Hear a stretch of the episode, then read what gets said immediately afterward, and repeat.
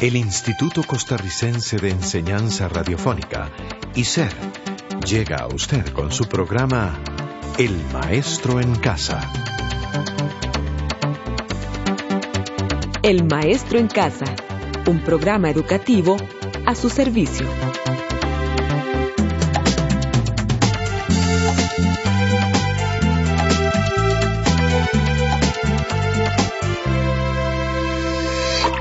Hola José y estudiante Radio Escucha. Hoy estamos en la semana decimosexta del libro Ciencia Sujarras. Sí, nos encontramos en la última semana del libro de Ciencia Sujarras. Hoy comentaremos sobre la importancia de la fotosíntesis. Y es un placer compartir con usted, amigo Radio Escucha, nuestro último programa de Ciencias Ujarras. ¿Qué les parece si escuchamos lo siguiente? Hola amiga.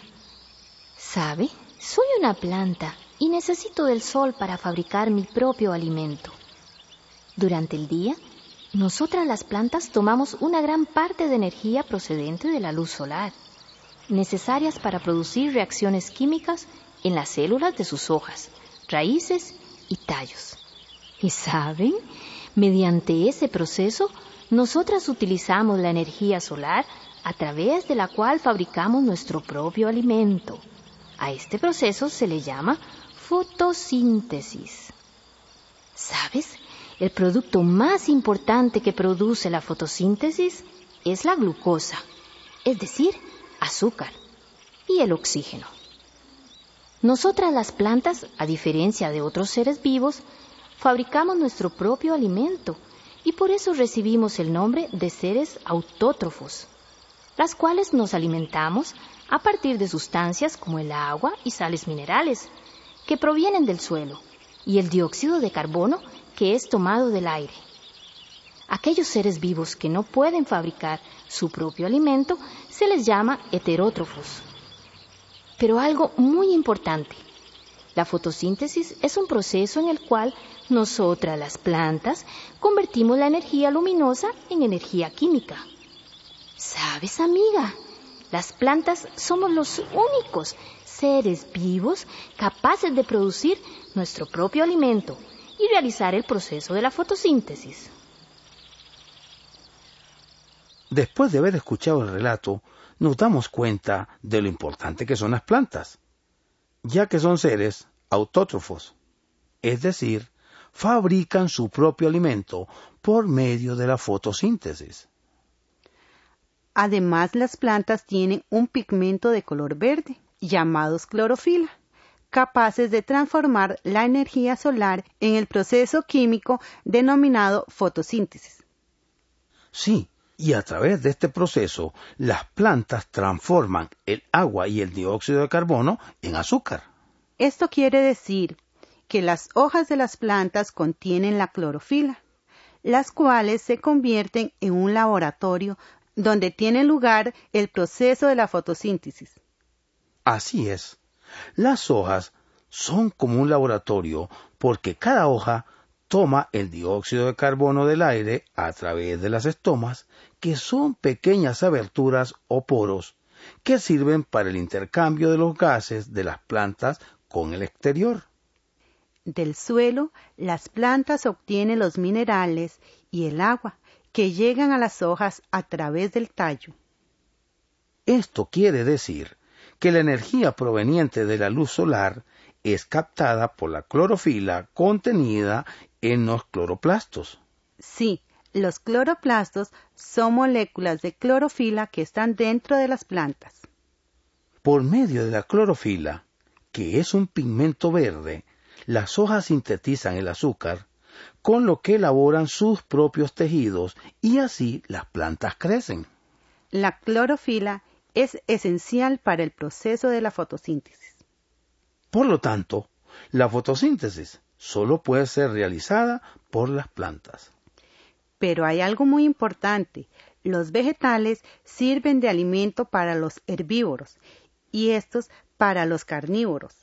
Por lo tanto, la fotosíntesis es un proceso complejo mediante el cual los seres vivos poseedores de clorofila y otros pigmentos atrapan la energía solar y las transforman en energía química. Con toda propiedad, se puede decir que la fotosíntesis se realiza por medio de materias primas que se localizan en una sola estructura llamada cloroplastos. Además de los cloroplastos, como materia prima, interviene el agua y la luz solar. El agua es absorbida por la raíz de la planta y llega hasta las hojas de la misma.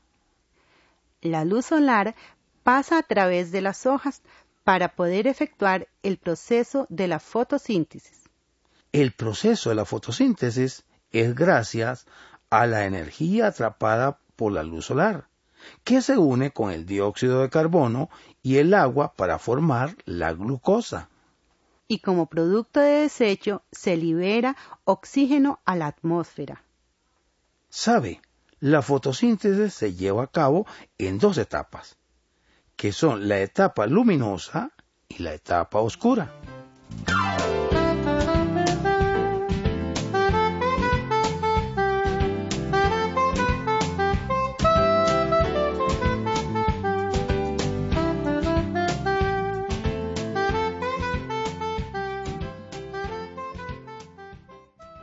Hemos comentado acerca del proceso que realizan las plantas conocido con el nombre de fotosíntesis.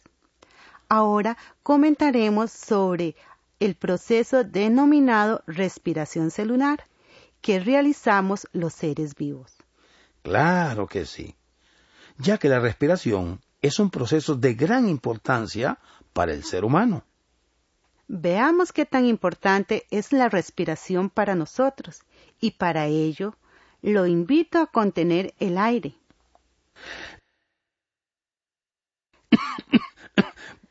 Caramba, ¿qué le sucedió, José? Con poquito y me asfixio por su culpa, Norma.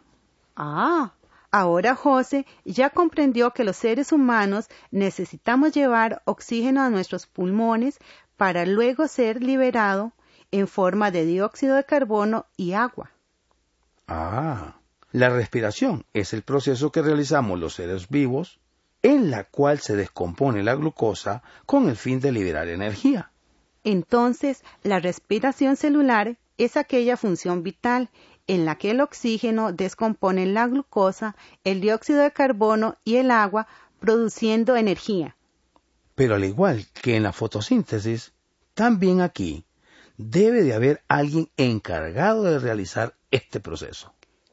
Sí, las encargadas de realizar el proceso de respiración celular son las mitocondrias las cuales se encuentran en la célula animal. En la respiración celular no es necesario la presencia de la luz para que se realice este proceso. Es importante recalcar que este proceso no necesita oxígeno ni carbohidratos. Además, se quema glucosa para desprender energía diremos que en la respiración celular se consume oxígeno y se elimina dióxido de carbono y agua. Así es la vida. Solo por respirar, los seres humanos eliminamos cada día de nuestro cuerpo unos 1140 gramos de dióxido de carbono. Eso sí comemos normalmente. Gracias a estos procesos biológicos se ha podido dar un equilibrio entre la cantidad de oxígeno y el dióxido de carbono, a pesar de que el ser humano ha ido alterando este equilibrio. Podemos concluir diciendo que tanto la fotosíntesis como la respiración celular son indispensables para la sobrevivencia en el planeta. De esta manera hemos llegado al final del libro Ciencia Sujarras. Lo esperamos en Ciencia Zapandí. Hasta luego.